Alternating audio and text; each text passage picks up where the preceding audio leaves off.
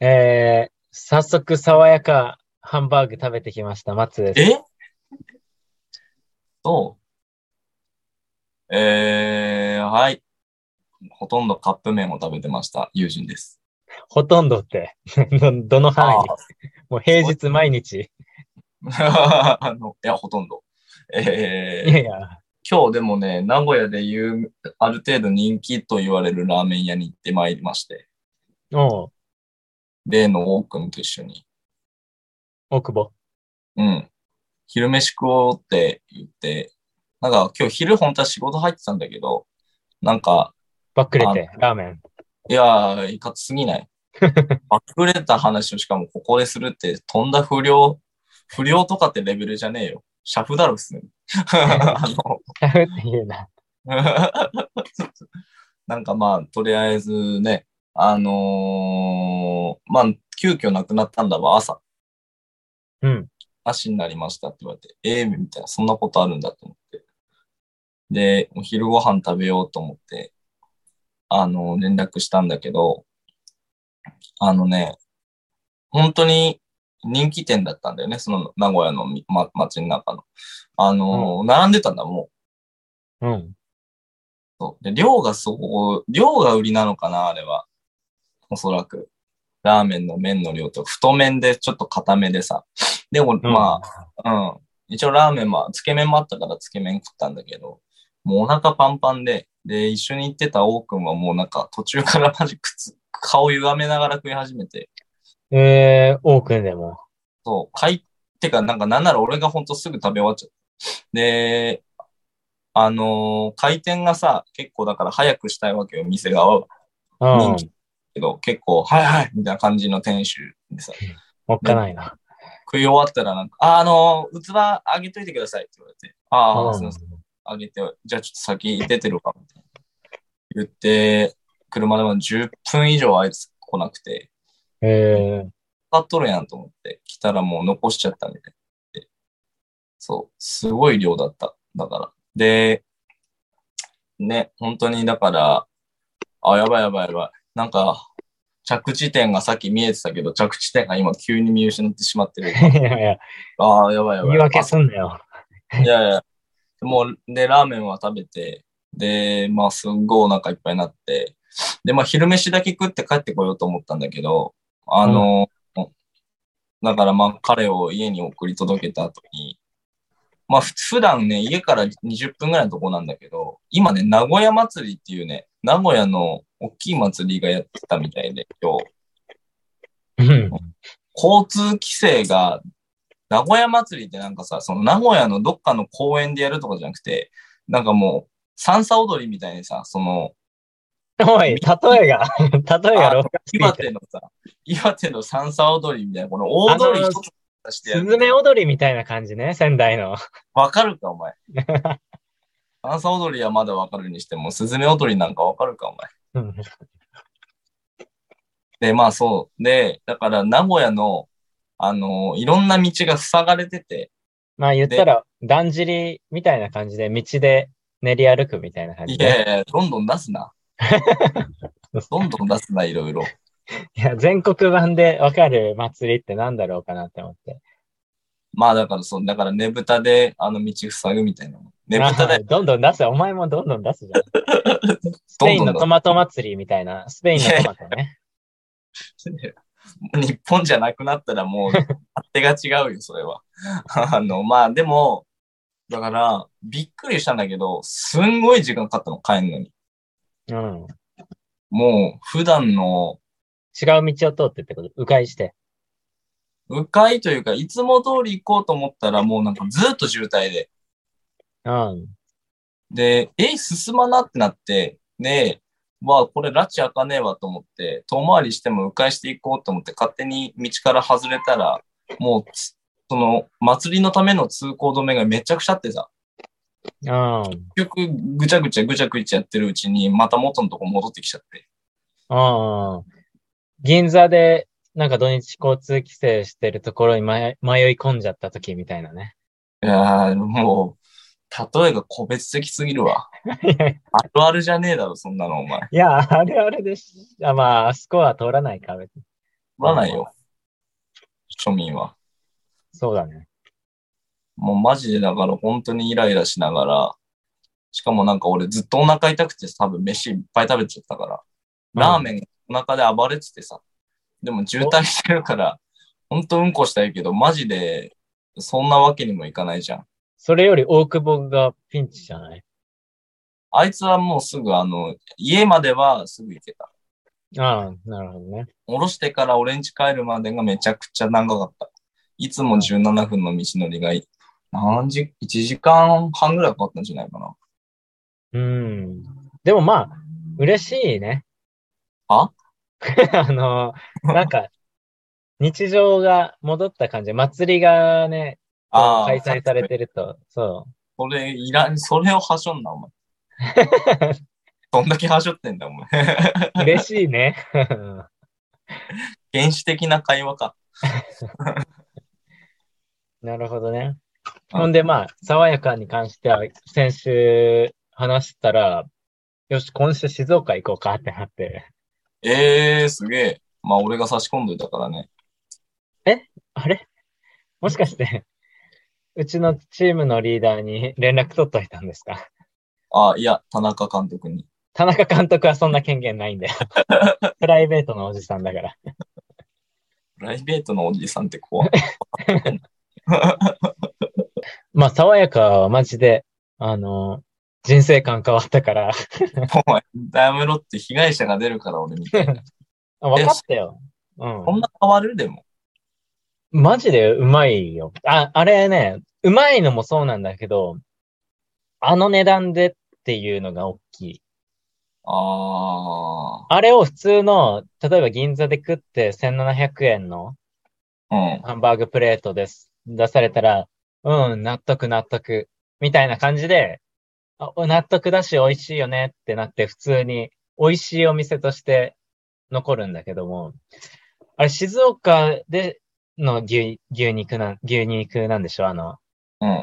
静岡で取れた牛を新鮮なうちに調理？調理してうんお出しする。で、あの、ハンバーグとはいえ、あの、牛肉100%の、ああ、うん。でだ。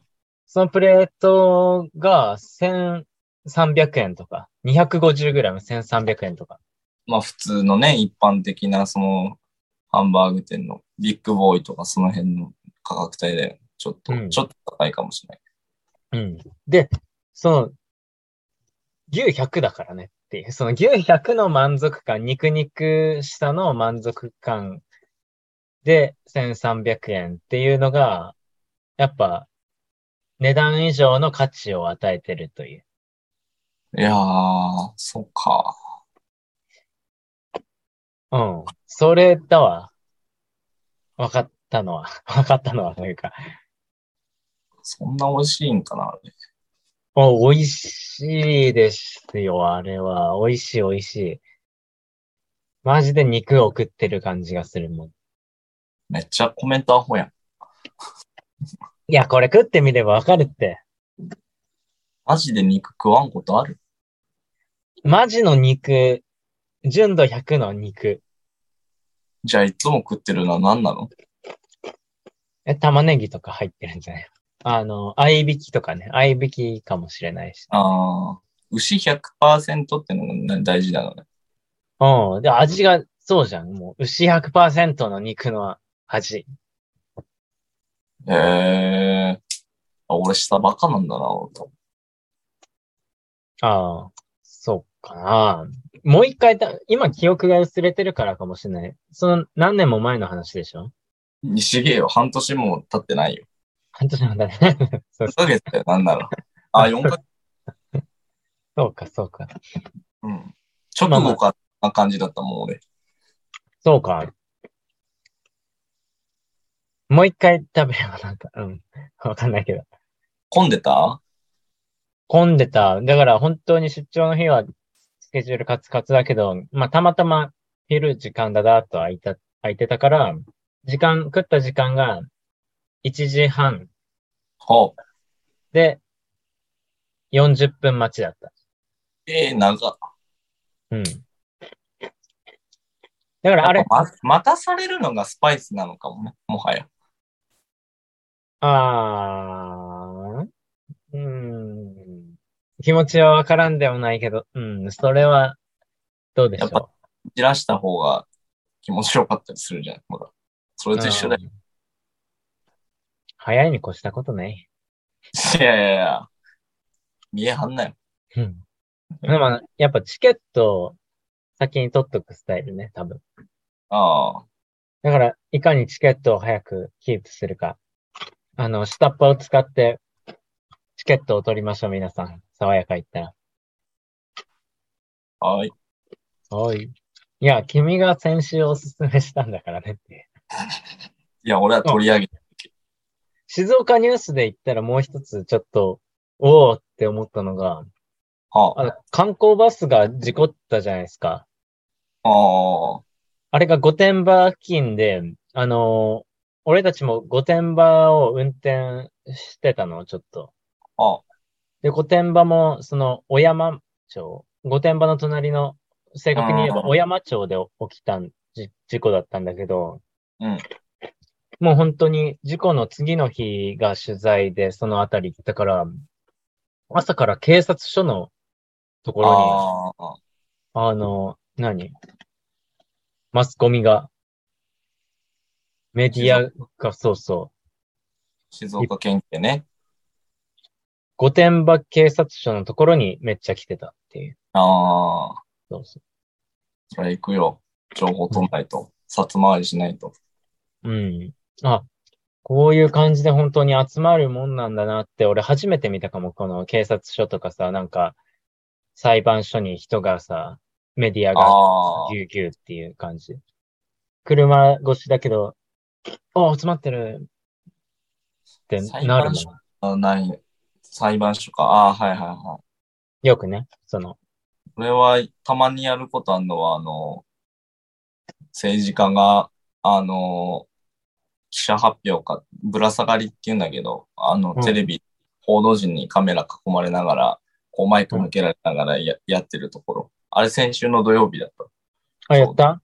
ボイスレコーダーだった？マイクだった？いや、いやいや、俺はママイク、あの、ボイスレコーダー胸に入れて、うん。で、代表カメラが1台あって、あの、そこの映像みんな使うんかな？テレビ局は。うん。そうそうそうそうそう。マジで。なんか結構ね、来てて。仲良くなった？誰かと。いやー、勇気出なかった。お女の記者多かったけど。おい、大チャンスやないかい。うーん。前に、ただ、あんま可愛くなかった。そういうこと言うな。まあ、あんま曜日とか言ったから、いや、よそ。うん。やめときましょう。うん、せ、うん。ハラスメントの時代にも、ちょっと危ない話も、友人君からは出そうですので。はい、チンチンチン。第52回、衝動男児レディオ、スタートです。せいせい。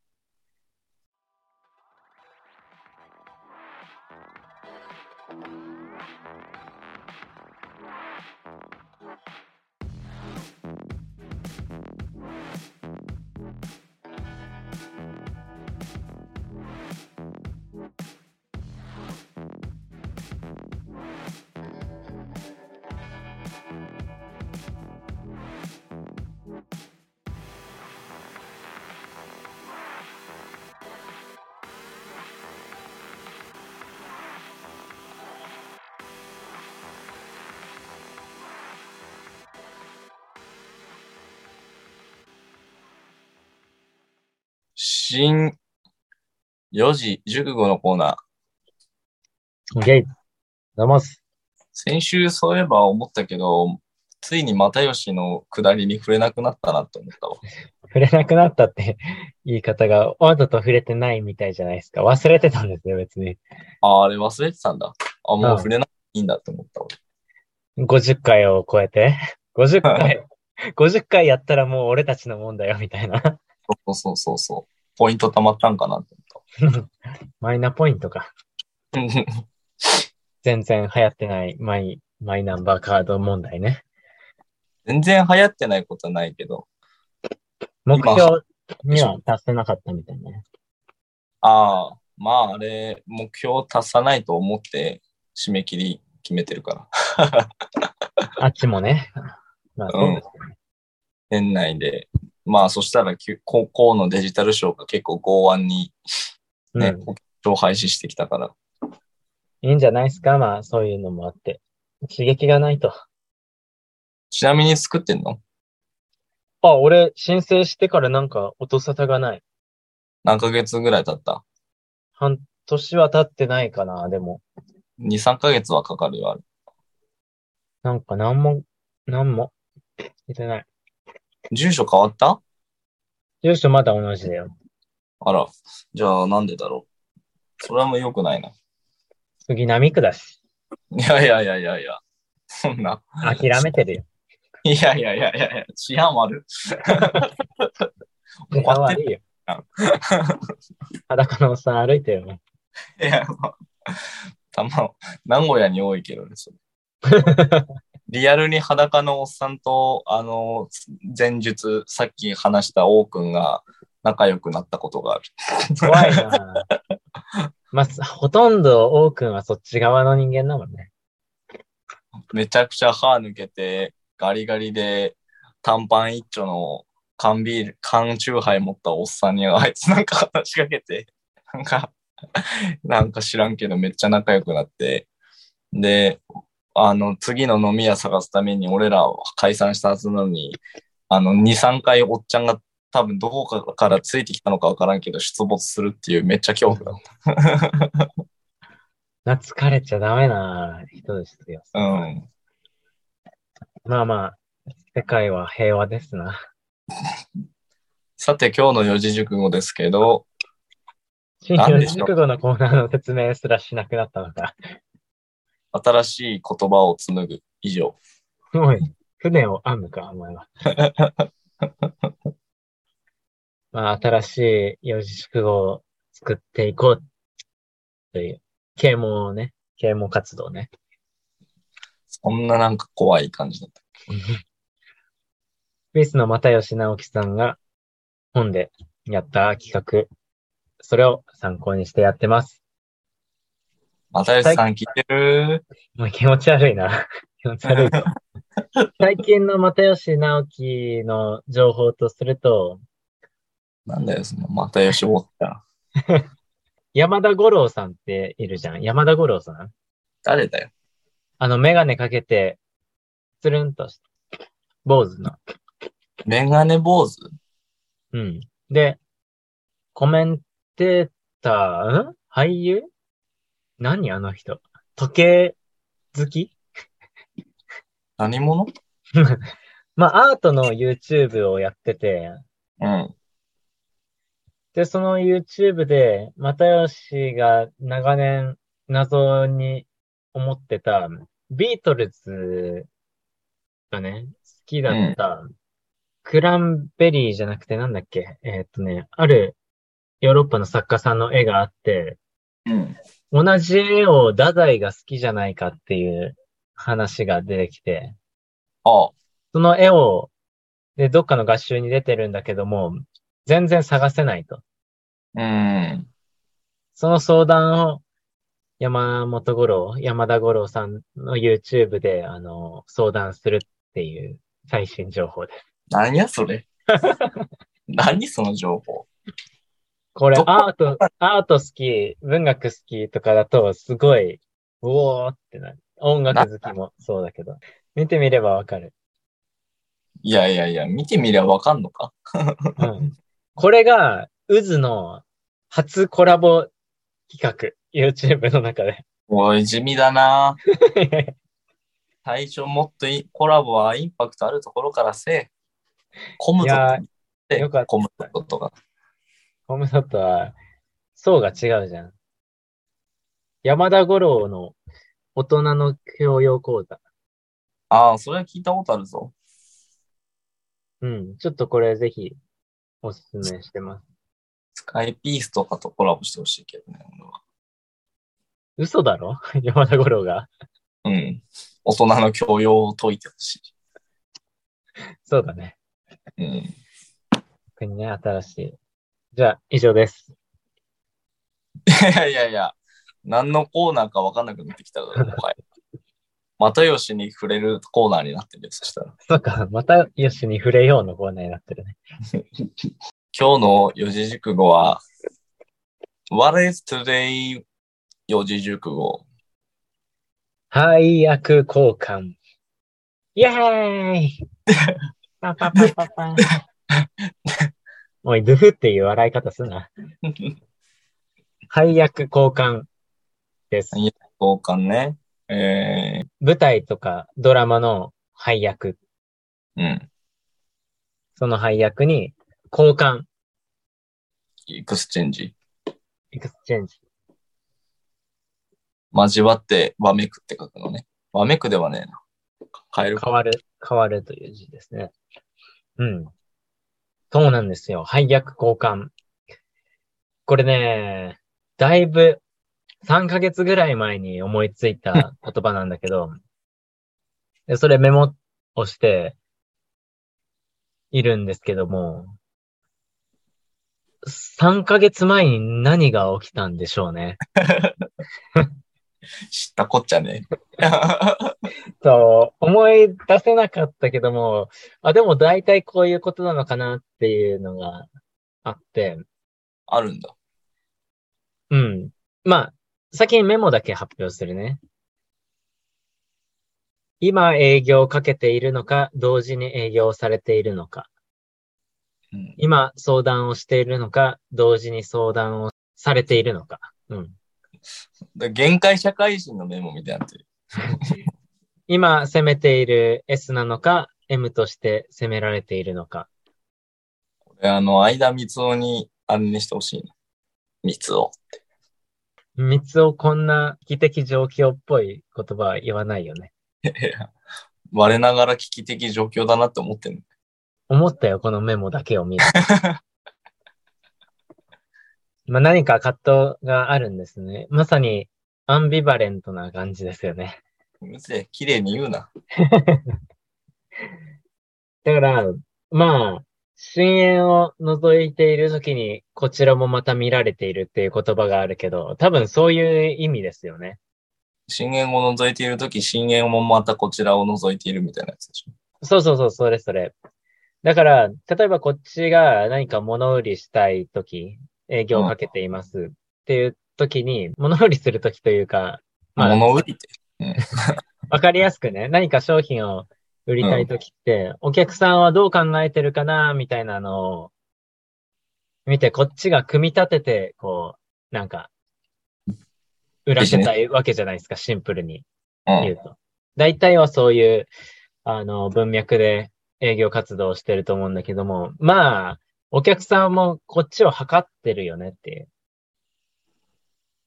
ああ。お客さん側が営業マンが来たぞ。あ、営業マンだな、こいつは。これから営業マンと戦わなきゃいけないなっていうスタンスになって、じゃあ営業マンはどういうことを頭で考えてきてるから、えっ、と、こっちはこういう組み立てで、あの、打ち滅ぼそうみたいにお客さんも思ってるわけじゃないですか。なん、そんなん偏見だよ。まあ、これは言い過ぎたかもしれないけど、まあ、お互いに、お互いを、こう営業してるよねっていう。営業はしてないだろ、別に。お客さんはだって何かを売ろうとしてない。これが、まあ、物だと、物とか、なんだろうし、えーっと、目に見える、本当に有形商材と呼ばれるものとか、あとは、生活必需品をうん。買うときは、あんまり想像、イメージがつかないかもしれないけども、なんだろう。何か、映画に誘いたいとかでもいいけど、ああ。相手に自分を売るところから始まるわけじゃないですか。うん。あどうやったら、あの、信用してもらって、どう楽しんでもらおうかなみたいなのを提案していくと。っうん。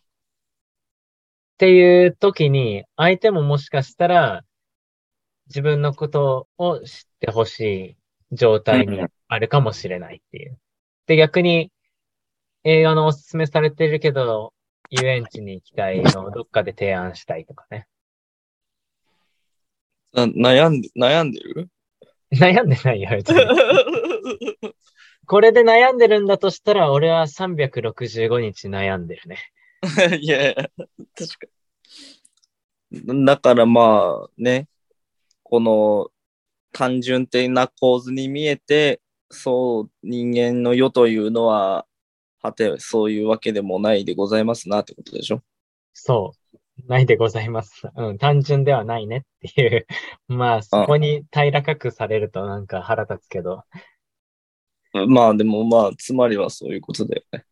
そうそうそう。2番目の話の方が分かりやすかったかも。今相談をしているのか、相談をされているのか。ああ、まあたまにあるよね。いや、うんでも俺もぶっちゃけさ、つって、うん。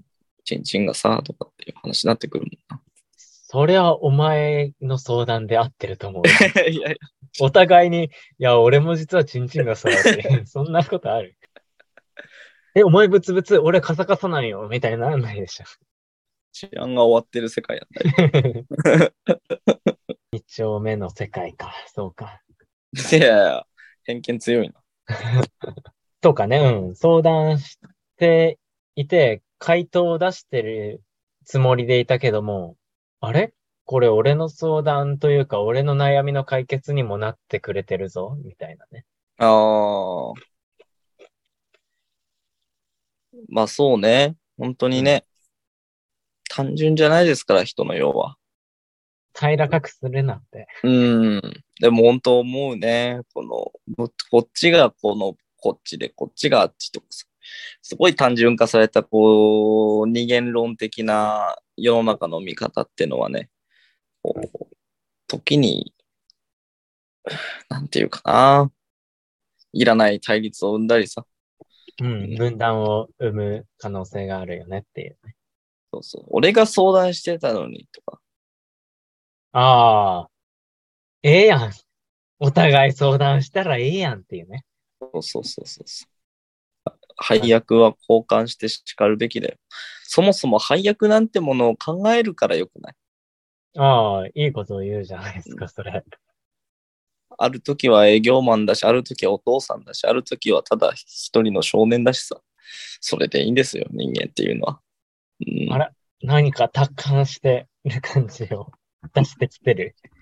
そういう今日は、あの、配役人人間だもの、三つを。三つおキャラを誰かに与えられちゃったんですか、これ。やっぱりこれは三つおに始まって三つおに終わるメモだったね。うん。ユージン君のところに三つお B って書いてないけどな。三つお B? え、今日俺三つお A で行こうと思ってたんだけど。いやいやいや、怖っ。世にも奇妙な物語みたいな。まあ、とがき通りにはいかないっすよ。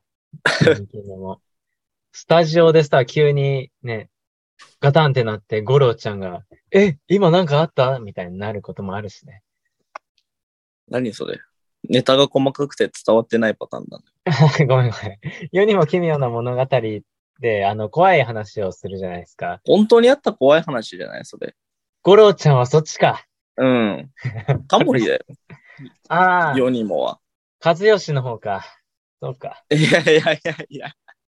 タモリの下の名前言えるの日本人の13%ぐらいだろ。おい、その13ってなんだ？悪魔の数字か13ってなんだ？違う違う違う違う。でも大体そんぐらいな気がする。マジで一回統計取りたい。当たりそう。まあいいや。あね。じゃあ、あの、このコメント欄に、あの、アンケート出しとくので、いタやこのアンケートにたどり着くまでに正解を聞いてるだろうが。そっか。インスタグラムのあの質問でやらないとダメか。タモリの名箱前。うん。タモリの下の名前、ハテナって回答入力パターンじゃない？うん。でも、ユージン君の友達だと、回答率13%の可能性はあるけどね。いやいやいや。ていうか、そんなしょうもないのに逆に100%もみんな回答したら、それはそれでなんか、だいぶ怖いけどね。そのこんなに見てんのってなる。逆にね。逆に恥ずかしく、普段の投稿が恥ずかしくなって そうそうそう。まあ、そういう、思ったことないですか？配役交換だなって。これ逆もしかりよな、みたいな。こっから？こうん。まあっ、から広げていける？S やってたら M だったっていう話ですね。はいはい。わかりました。おー、やばいやばいやばいやばい。へそ曲げた。そのへそが曲がった瞬間を久々に見た？だとしたら俺は340日ぐらいへそ曲がってるわ。いやー、じゃあもうそれが逆にスタンダードだろ。曲がってない方がなんか逆に珍しくなってるじゃないの。そうですよ。へそが綺麗だけどね。へそ曲げるって何なんだろうね。ね、語源を知りたい。へそで茶を沸かすとかね。それ、へそ、へその上の単行部とかね。あるか、そんな。まあ、雷がね、あったらへそ隠すとかあるけどね。うん。そうだね。へそ曲げるはでもなんか一番意味わかんねえな。確かに。豚のへそに真珠とかね。いえねえよ。豚に真珠だろ、シンプルに。よう、今なんかいろいろ、豚のなんだっけって考えたけど、そもそもなんもなかったわ。へそから鱗とかね。ねえよ、目だよ、それ。ようやく拾ってくれたよ。ずっと、ずっと違う例えをしてた。ずっと違う例えをしてた。うん。茶を沸かすあたりからもう、へそで茶を沸かすは合ってるよ。それ合ってんのか。何言ってんだ、お前。どこで沸かしてたんでしょう。本当だよ。もともとじゃ何なんだよって思って。ガスコンロだよ。いやいやいやいや、やばい。やばい。ウケる。やるか。オーケー。あざました。ひどいな。ひどいね。ボルサリーノ大好きかよ。えー、刻るって言えよ、わかりやす。うん。ということで、まあまあ、みんなが一生懸命になってるとき、相手も一生懸命になれて、なってくれてるかもしれないんで、うんお互い様ってことで、はい。人を大事に。おい、お前人の画面に書き込みするなよ。これはへそ曲げるわ。これって消せないのかな？ということで、今日の四字熟語は、えー配役交換でした。でした。ボケとツッコミもすぐね、変わるしね。やばい。終わらねえじゃないか。嘘みたいな本当の話なんだけどのコーナイェーイ。ー。イエス。ということで、えーっと、このコーナーは、嘘みたいな本当の話なんだけどで始まりそうな嘘の話を喋ろうっていうコーナーです。みたいですよ。はい。実は第2回目、第2回大会。3回目ぐらいじゃないの？下手し。あ、本当 ?3 回ぐらい？なんかそんな記憶あるけど、俺。ということで、第3回目なんですよ。劇場っておもろいな。劇団、それ、しゃ、あ、皆さん朗報があります。マッツの、えっ、と、ズームのカメラ機能が回復ししました。いや、イェーイ沈黙してたことすら知らない人の方が多い気がする。まあまあ、そうですね。うん今まで俺の画面は真っ暗で、ユージンくんの起き抜けの顔だけ見てやってたんですけど、うんうるせえ。まあ、今回、ズームの画面が使えることになったことで、背景をいい年していろいろいじって遊んでいるという。ね。今でも、ズームさっきね、気づいたんですけど、まあ、あの、カットされるかどうかわかんないから、改めて言うと、アバターがね、あるっていう。うん。で、今今、ちなみにユージンくんは、何？何それ？これ何の動物なんかわからん、俺も。アライグマと猫とタヌキの間。ちゃんと目もパチパチ言わせるから、可愛らしいですよね。すごい VTuber の気分が味わえるんだなってのが。うん。ただ私スマホなんで今ちなみに自分がどんな顔で喋ってるのかは全く見えてないっていう。あ、そう。うん本当に猫とタヌキとアライグマの中間みたいな生物の頭がついてて、首から人間です。え？ああ、そうか。あの、そういうことか。いや、俺、な、生の俺なんかと思った。気持ち悪いよ、でも。悲しい顔すんな、その顔で。白目向いてんだけど、向いてる？向いてねえよ。そこまでやってほしかったな、俺は。どういう表情かわかんないよね、もうこのアバターだと。まあ、わかんないけど進めます。ということで、嘘みたいな本当の話なんだけど、で始まるこ話を、その場で即興で作るという脳みそを回転させてういん。こうねっていう、そんなゲームです。はいはいはいはいはい。やっぱ想像力？うん。アーティスト脳であり、かつ、まあディベートでももしかしたら使える脳みそのなんか運びかもしれないですけど、うん。サイエンス的かつアート的実験です。大きく出ましたね。まあそういうの大事じゃないですか。なんか、S であり、M であり、アーティストであり、お前それ好きだな。S とか M とか。なんか SM 両ばっか通ってるな、お前さては。両方のバランスを取ってる人間がかっこいいじゃないですか。こいつ逃げたぞ。普段陰キャかもしれないけど、陽キャのところでも別に生きていけますよとか。ああ。ちょっとやっぱ今、お前の画面のエフェクトがさ、劇場のスクリーンにお前の顔が映ってるの結構じわじわくるわ。どう支配者感出てる。聴衆がめちゃくちゃ、なんだろうな。こうやって戦争に突き進んでいくんだなという。身振り手振り大きくしてね。S と M について語ってたけど。あなたは同時に M なんですよ。怖っなんこのか劇場で話してる感がね、うんそうですね。まあ、ということで、まあ、いろんなことをやってみたらええと思います。電流流したり。はい。じゃあ、怖い怖い怖い。うん。やっていきますか。お願いします。本とか何でもいいけど、本から打っていったら、そのページで止めるから、そこからなんか言葉を拾います。その言葉を使って即興で嘘みたいな本当の話を作ってください。星野智之さん、炎という小説から出したいと思います。お願いします。ストップって言って。えー、ストップ。はい。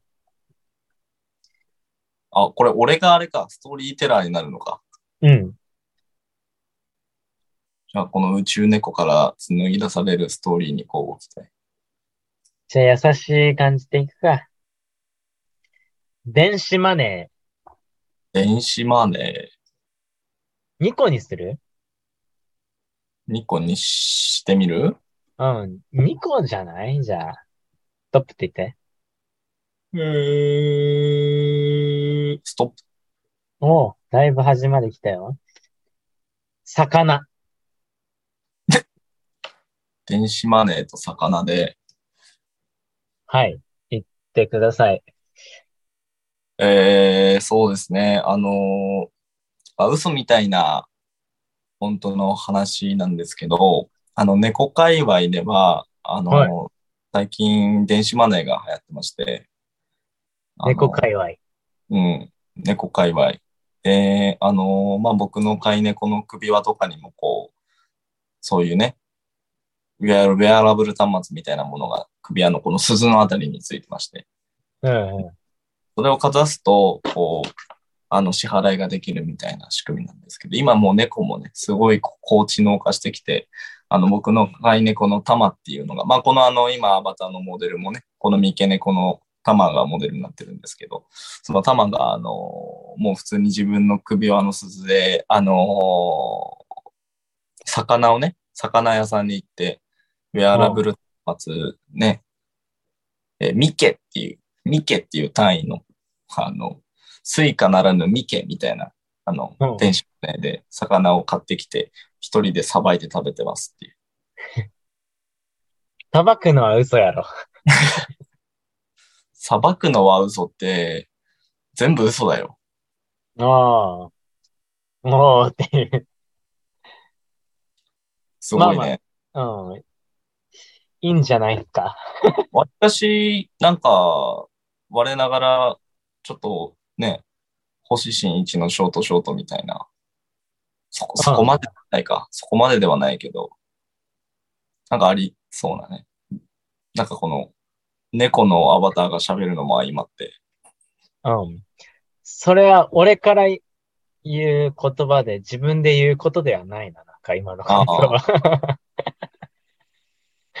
ああ あーって顔すんな、その猫。はい。まあまあ、うん、よかったんじゃないですか。まあまあ。やっぱこの企画割とやりやすいな。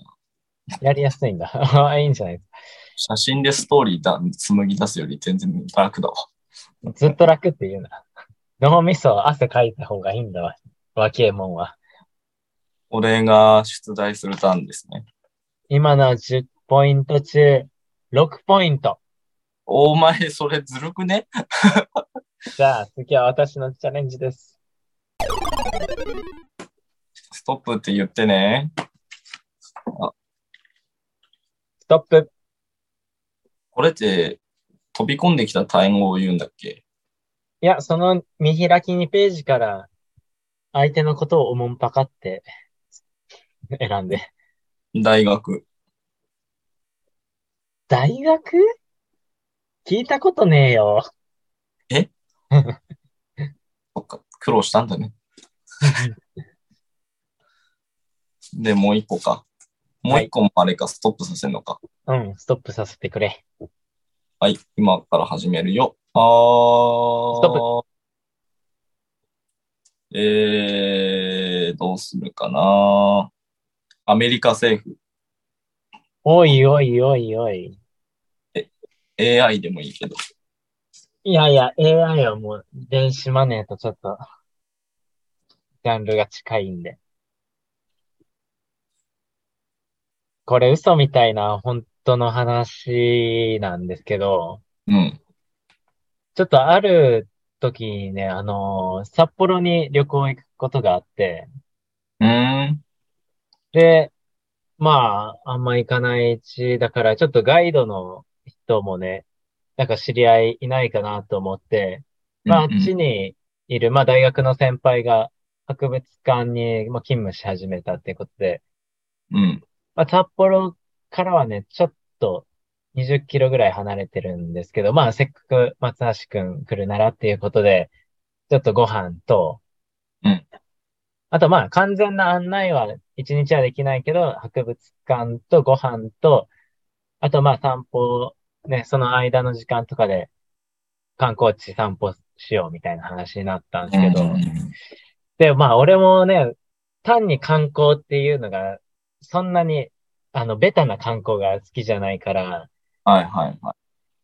ちょっと、なんか地下通路とか、あの、地下道が張り巡らされている地域が、駅からほどなくちょっと歩いて、バスへのあたりまで、こう、地下通路が続いてるみたいなところがあって、うん。で、普通にまあ、駅と駐車場をつないでる地下通路があったりとか、うーん。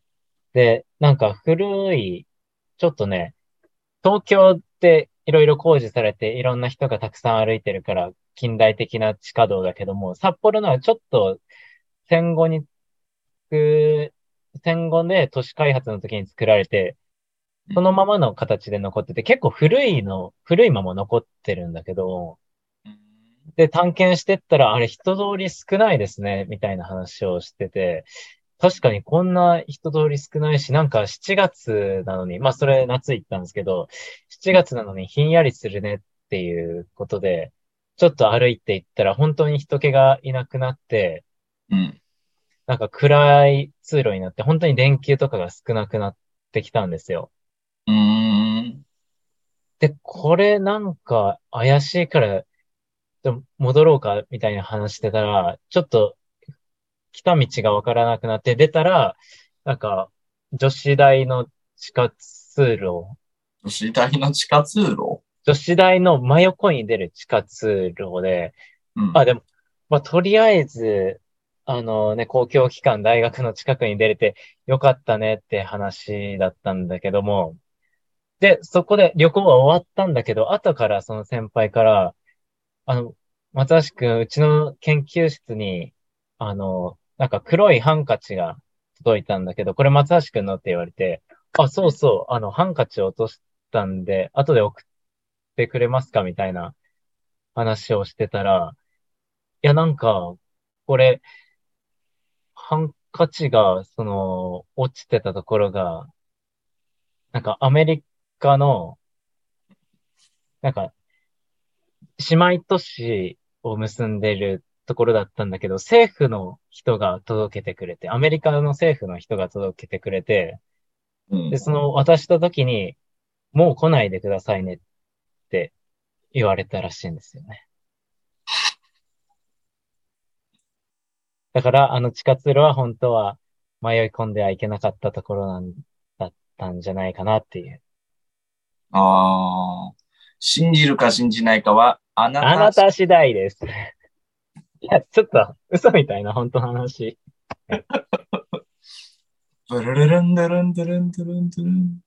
ちょっと長くなりましたけど。確かに。あ、嘘みたいな、本当の話で、まあ嘘だっていう。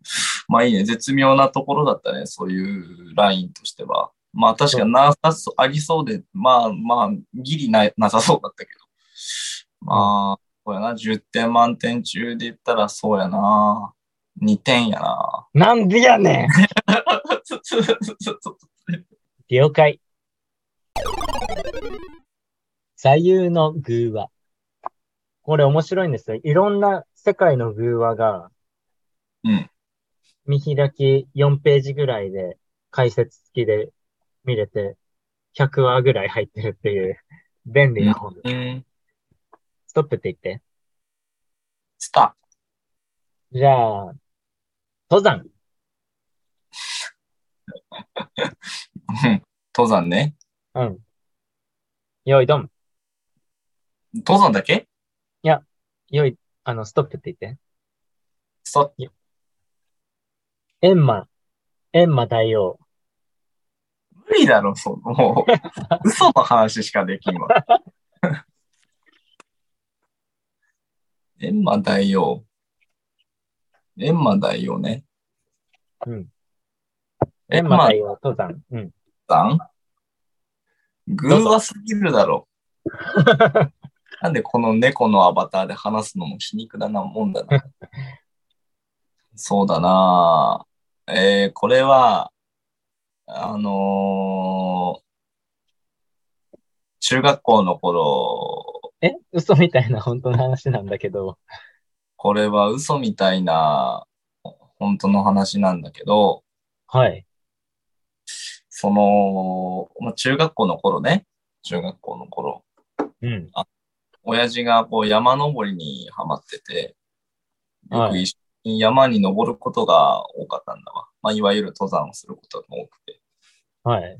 そうそうそう。で、いろんな山にこう、あの、登ってたんですけど、まあ、岩手、東北地方を中心に。はい。まあまあ、岩手ですからね。うん。で、なんてな山だったかな？うん。なんて山だったか、あの、忘れたんですけど、あの、その山の中腹でちょっと少し迷っちゃってね、下山ができないみたいな。あ何町か言ってくれたら俺山の名前当ててあげるよ。え？何町か行ってくれたら？うん。何町、何市、え、し、えー、雫石。雫石は岩手山だろ。焼き走り高原あたりかもしれないけどね。あ、ど、南昌山で今じゃあ。南昌山かい。うん。で、山の中腹に行って、で、どうもどう、どうやって帰ろうみたいなね、とこで、こう迷っていたときに、こ 迷ってた。うん。う、うん、森が開けてきたんですよ。はい。で、こう一軒の山小屋っていうのかな。うん。うん。山小屋があって、で、あのーかすれた文字でね、看板があったんです。この昔ながらの木の縦看板みたいなやつ。そこにこう、あの、エン、エンマ、エンマ大王のグーって書いてあったんでエンマ大王のグー。グーっていうのはあの、宮。ああ、なんか、グータッチ。違えわ。なんでパリピなんだよ。ああ、エンマ大王のグーっていうのが、こう、書き込まれてまして。はい。で、そうですね。で、まあ、なんかこう、物珍しいなって思うじゃないですか。この山の中に急に開けてさ、そんな山小屋があるなんてね。で、恐る恐るいろいろ中を、もう廃墟、廃、廃小屋ですよね。言っちゃえば。もう使われてるような形跡もなくて。うん。うん。で、いろいろこう、あの、物色してて、ただこう、気になったのはね、こうなんか、なんだろうね。あのー奥の方になんかすごいこう、鍵が昔かけられてたんで、なんかこう、壊れた鍵があって扉が開いてるみたいなところがあって。うん。南京錠の跡みたいなのはあるんだけど、もう多分古くて錆びて壊れちゃってるんですよ。で、はい。そこの扉開けたらすごいこう、あのーもうね、物がね、床になんかすごいもう真っ白いものが散乱してるんですよね。ぐちゃぐちゃになって。真っ白い。うん、真っ白い。そう。で、あ気持ち悪いと思って、真っ白いという、真っ白ではないけど、この、多分白系統の、まあ白系統。続けてるからさ。うんう。ん。で、まあ出てきて、で、まあそうこうしてるうちに、まあちょっともうここにずっといてもしょうがないからって、まあ下山するわけですよ。なんとかしてね。あの、うん。で、下山して、で、家帰って、まああの時のあれ何だったんだろうなと思って、後になって私高校生でスマホ持って調べた時に、はいまあ。どうやらあのね、こう、南昌山にはあの、徳田の城があったでしょ？徳田の城。矢浜のあたり。特丹。徳田の城わかる？徳丹城っていう城があった。特丹城ね。あ、お城ね。うん。うんうん。まあどうやらその頃の、あの、罪人のね、罪人をこう処罰して、あのーそこで舌を抜いてたらしいんだよね。嘘をついた人。嘘をついた人の下は。舌を抜いて、で、まあ結局舌を抜かれた人は大体死んじゃって、あのーいたらしいんだけど、あの時だからそこで見たものは、その頃の意外だったんじゃないかっていう、それで背筋が凍ったんだよね。信じるか信じないかは、あなた次第です。今日は怖い話だよ。これはいやいやいや、閻魔大王出してきたからなんか、あ、まあね。オップになる閻魔大王で。そっか。ハッピーな嘘みたいな話にはなんなかった。ならなかった。うん。どうだろうね。意外は、その時代の有機物だともう炭素になって、まずは黒くなって、はい、なんか、風で、な、吹き飛ぶんじゃないかなと思ったので、嘘かなと思います。は？あれ？こいつ。チェ チェって聞いたことないわ。今日。なるほどね。ちょっと、うん。サイエンスチックではなかったので、まあロマンはありましたよ。ロマンはあったけど、サイエンスチックじゃなかったので、2点。いやいやいやいや。お前覚えとけよ。いや、お前が先にやったから。2回戦。私のターン。ドロ言うと思った？ー。あ、遊戯王の作者ってさ、ね。高橋先生は、なんか、女の子を溺れてるのを救おうとして亡くなったみたいですね。ね。ニュースになってた。なんともこう。うーん。いいと思う、これは。ストップ。えー。うーん。草履。オッケーオッケー。いける。ストップ。うーん。ああ、テロリスト。おいおいおい。物騒だな、今日は。うーん。まあ、嘘みたいな、ちょっとこれ本当の話なんですけども。あれ？聞いてる？聞いてる聞いてる。あ、聞いてる？あのーまあ、俺カンボジアに旅行行ったっていう話はしたじゃないですか。どっかで多分。カンボジア？うん。卒業旅行で、あの、大学の時、そう、カンボジア行ったんだけども、うん。まあ、さすがにね、俺らも、あの、旅、旅みたいなのは、ちょっとこ治安的に怖かったから、なんだろう、ツアーみたいなのを組んだ。旅行パックみたいなね。うん。なんで、旅というよりは、まあ、旅行パックの中で、まあ、卒業旅行なんでね、気楽に楽しみましょうみたいな感じで、まあ、男3人で行ったんですけど、うん。ほんで、まあ、なので、こう、ガイドさんがつくわけなんですよ。そのツアーの。うーん。お前、顔の動物変わっとるやないかい。いや、ヘラヘラすな、それで。ほんで、まあ、ツアーのガイドさんは、えーっと、もともと、あの、インドネシアにもいたし、パキスタンにもいたことがあると。うん。で、パキスタンで、えーっと、そのツアーコンダクターみたいなのも多少はやったことがあって、うんあ口パクパクしないで、その変な性別で。で、あの、ツアーコンダクターやってる中でも、やっぱり、あの、インドとの国境で、今でもね、治安ちょっと悪いけども、うーん。普通にレジスタンス軍みたいなのもいるし、それに紛れ込んで、まあ、テロリストもいるらしいんだよね。えー、カンボジア？いや、パキスタンにいた頃の話ねパ。キスタンかなごめんごめんごめん。そうそうそう。で、あのその人が実際に体験した話らしいんだけども、うん。あの、まあ、あっちも結構そんなに裕福ではないから、うん。あの、服とかもね、安いやつを大きいバザールで買ってとか、まあ基本的には自分たちで作ってみたいな感じなんだけども。でましてやね、テロの被害に遭ったりとか、あとは立ち抜き、政府の立ち退きが入ったり、あとアメリカ政府、アメリカ政府が あれ？管轄してるところも、あの、なんか一部大学が避難所みたいになったりとか、そんな感じで使われてたりね、結構もうぐちゃぐちゃの状態ではあって、いろんな勢力とかも入ってきての状態で、うん。である日、それで地震も起きたのは記憶、覚えてるかな ?3 年前ぐらいなんだけど、パキスタン地震って。ああ、あったね。もう、戦争地域、もう準戦争地域ね、まあ言ったら。戦時下というよりも準戦争地域かつテロリストもいて、みたいな感じで、で、しかも災害が起こっちゃったと。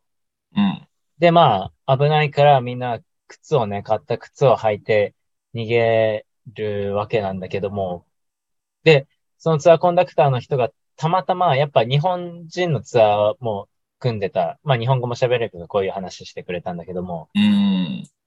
たまたま、その、靴が壊れてた、あの、本当に修理に出すところでうん。使えないってなって、ただあの、地震で川がね、氾濫もしてみたいな、逃げなきゃいけないみたいな。うん。時に使えたのが、一番使えたのが、藁で編んだ、あの、逆に日本の観光用の草履で、うん。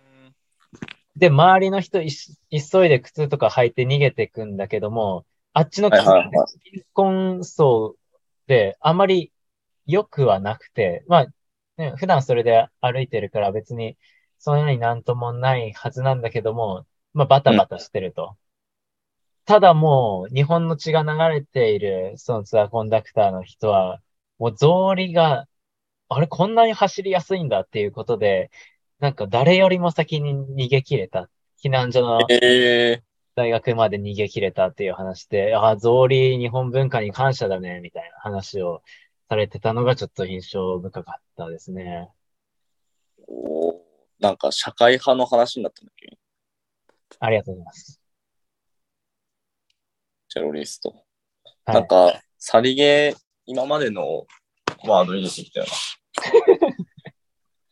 な んか、テロの話があったから、アメリカ入れといた方がいいのかなと。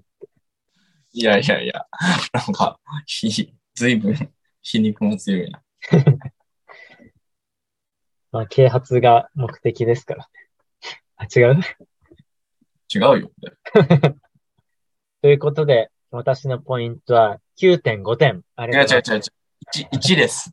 ます。1。なんでやねん。理由を述べろ。理由は、あのー理由は、そうだなどう、どう言ったら1点になるんだろ 見つかんないじゃないか、逆に。う。理由はほら、草履が向こうであるとは限らないから。あるとは限らないから、あったことが嘘みたいな本当の話なんでしょ。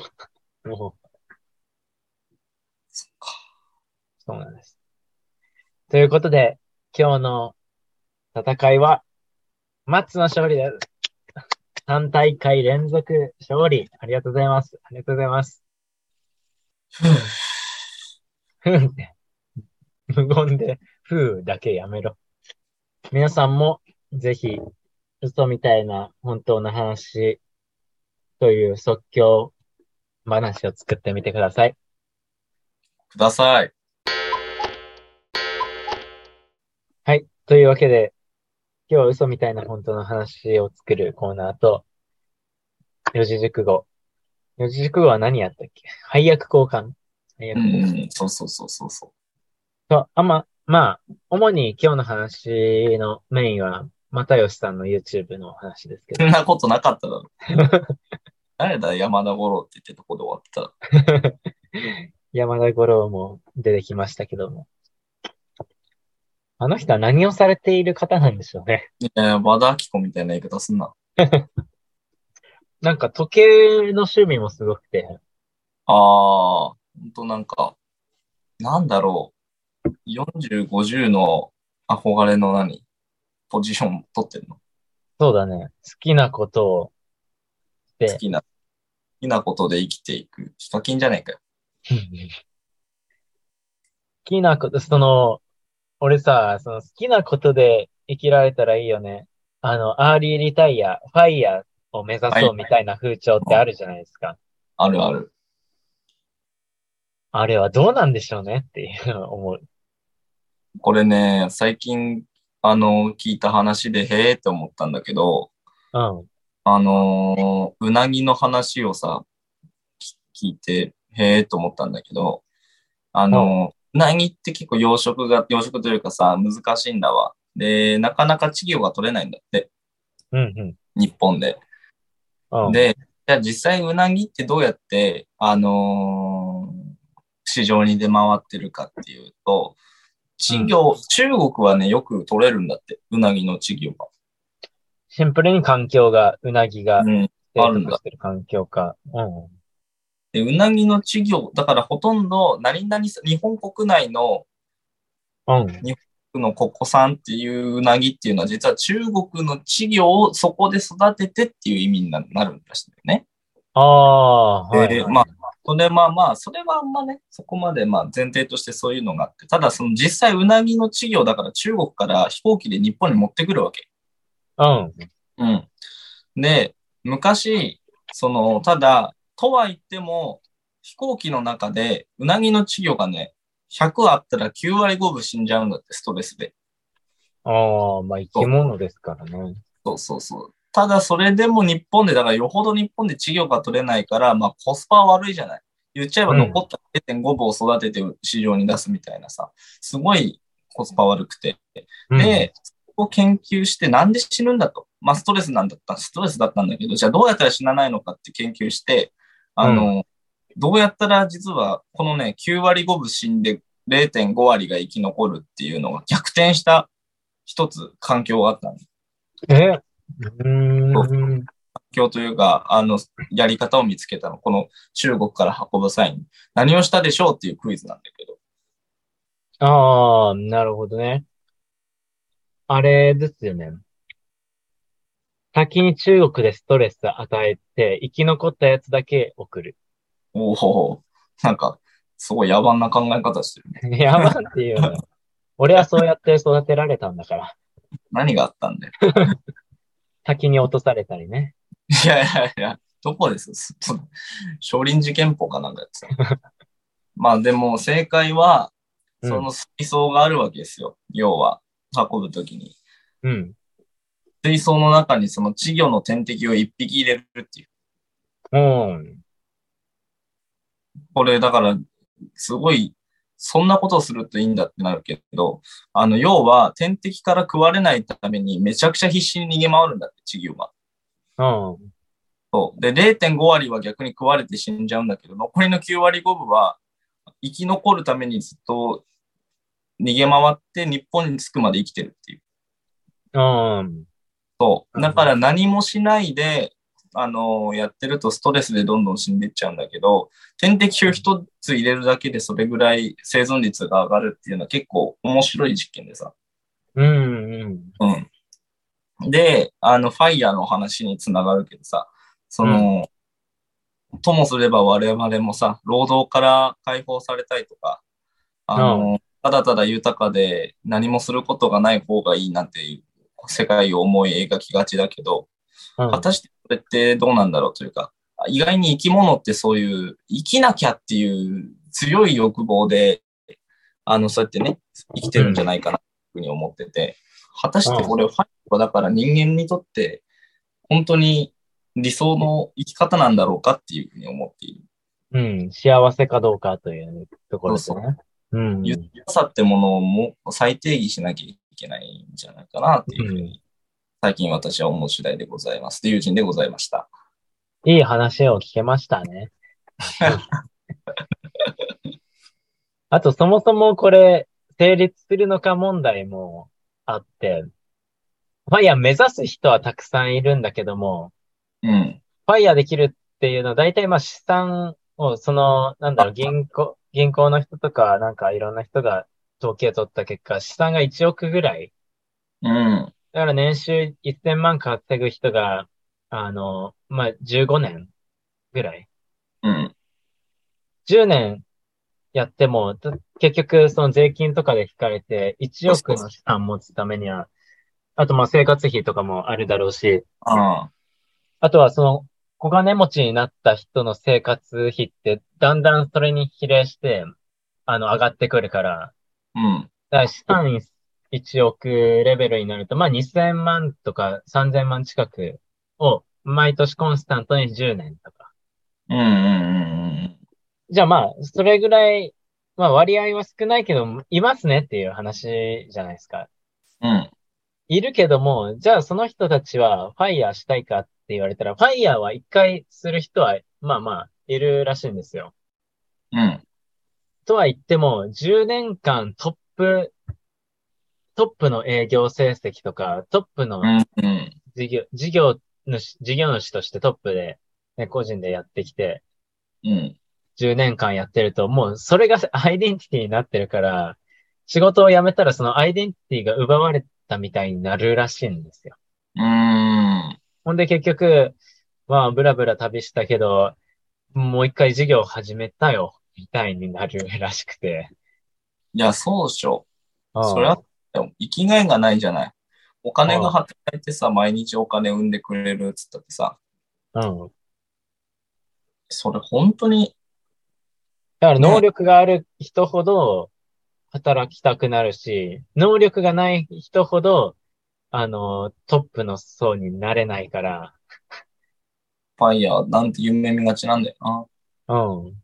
だからそもそも労働っていうものを、だから、その今労働っていう中でさ、ある意味自分が思ったような結果が得られてないわけでしょ。うん思った結果が得られてないっていうか、そもそも、そもそも論大前提として働きたくないっていうところまで行くわけでしょ、大体。うまくいかない。ったりすると。だからそうすると上の方でね、あいつらは金稼いでるんだとか、やっぱどうしてもこう、ヘイやトを出して。そうそうそう。うんで、そのまあ、お金、うん、お金が目的化してるからって、まあ、それは、それまでっちゃそれまでなんだけどね。そう。だからファイヤーみたいな、ファイヤーみたいなところに行くと、結局自分の上司なんかよりも全然違うわけじゃん、そもそも。うん。上司も絶対サラリーマンだからね。まあ社長も、うん社長は払う側かも。まあでもやっぱ結局株主だな、かかえー株式企業だったら株主に逆らえなかったりさ、うん。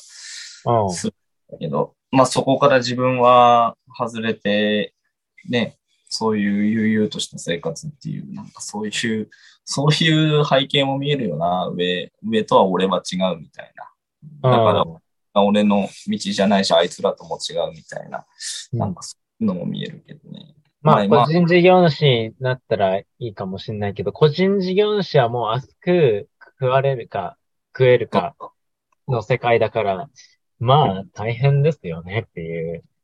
意外に個人事業主が忙しいからね。税金も自分でやんなきゃいけなかったりするしさ。うん。だまあ、うん事業が終わったら、明日からどうしようだもんね、まずは。うんそもそもそのリスクを背負えるかだから、なんかお金持ちになりたい、事業主にまずはなって、みたいな、ね、簡単に言うけど、本当になりたいと思ってる。そこまでのリスクおうと本当にあなたは思ってるんですかっていう、本当なんか、思いますよね。だから俺は天敵から逃げ回るうなぎのように強く生きたいなって思ってます。よ、うなぎ大臣。まあ、うなぎの話も面白かったね。まあ、だし、お、あと、もう一つは、なんか、うん。土壌の話。いやいやいや、あああいう生物に俺最近興味が出てるわけじゃない。あの、お、王くんが言ってた、あの、アラスカの民族の話も面白かったな。なんか、アラスカの民族、うん。北欧の方か？違うか、欧米、欧じゃないな。北米かな？アメリカの北にあるのかな？あの、要はその原始的な生活をしてる民族がさ、いてさ、アラスカの方に。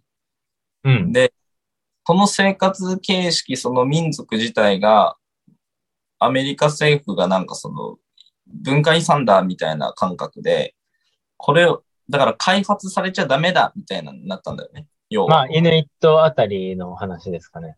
多分そうかもしれない。で、あの、補助金をめっちゃ出してんだって。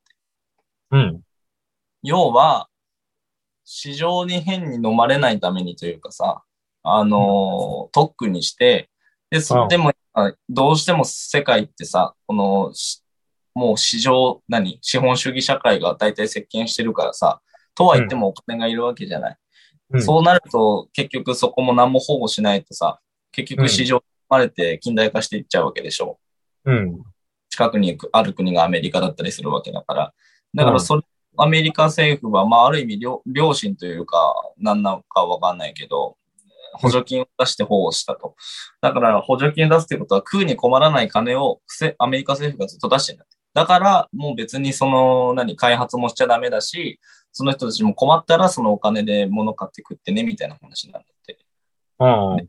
でも何が起きるかっていうと、アラスカの人たちの活気がめちゃくちゃなくなっちゃったっていう。うん。まあ、そうだよね。な、なんで、なんで生きてるんだろうっていう、うん。うん。そういうふうな、あの、悩みが生まれてきたみたいな話があって、やっぱなんかその、さっきの話にも似てるけど、なんかこう、無理やり保護されたり、言っちゃえばね、食うに困らないわけだからね、その、民族の人っていうのは。でもやっぱり、うん。この人間が人間らしく生きるっていうのは時にピンチだったり、危機だったり、ある意味挑戦だったり、あの、そういうものが必須なんだなっていう、うん。うん。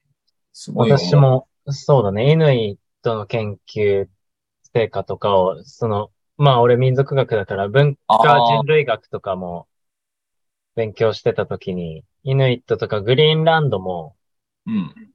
あのーまあ保護して叱るべき対象はあったにせよ、基本的にはその経済世界の中に普通に溶け込んでる。うーん。うん。なんなら、北海道のアイヌだって、うん。あの、平安時代前とか本当に、その頃から日本でも、あの、北海道と青森と岩手のあたりは交流があって、かつ遠く金沢、えっと、石川県の方まで、北陸の方まで、その貿易ルートがあったっていうのがあ新しい研究で分かってて、それも世界も同じで、グリーンランドはグリーンランド内であったりとか、そのヨーロッパ圏ととか。はあ、はあはあはあ、で、それが、まあお金っていう今のシステムじゃないかもしれないけど、物々交換みたいな経済システムがあったと。うん、うん、うん、うん。だから本当に生きるためプラス自分たちの生活を豊かにしようとか、シンプルな欲求、人間としての欲求を叶えるべく、こう働きかけているものを、ね、ユージン君のその例えだと、まあ奪われちゃってるからだうよね、ん。だからやっぱ活気がなくなるっていうのは、本当に、ね、支援というのはね、怖い話ですよね。だから、怖いっすよね。だから目に見えないもんだからさ。うん、保護とか支援とかね。そうそうそうそう。まあ結構思い上がった話だよね。保護してやるとか支援してやるっていうのは。うん。審査うんでもちょっと、ね、問題になるテーマでもあるよね。その支援バーンとします。じゃあそれって、あのー継続して、なんか活動になるの？その人たちが生きる術に繋がってるの？みたいな。うん。金さえ出しうんうん、そうそうそう。逆にうまくいった例で言うと、あの、岩手出身の北上出身のボクシングの八重樫明選手、チャンピオン。うん。八重樫さんは今横浜に住んでるんだけども、うん。横浜のね、あの、瀬谷区っていう、横浜市何区っていろいろ区があると思うんだけど、その瀬谷区の行政機関と組んで、瀬谷丸って寄付で瀬谷丸っていう漁船を、あの、大船渡かな？大槌かな？大槌だ、大槌。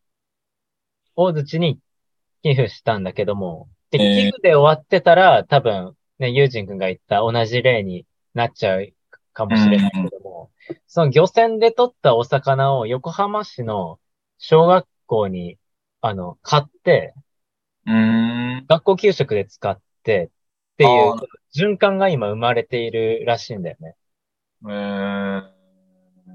だから、その働き口にもなってるしっていう、その循環が起きてるから、まあ、それが成功例だよね、みたいな。ああ。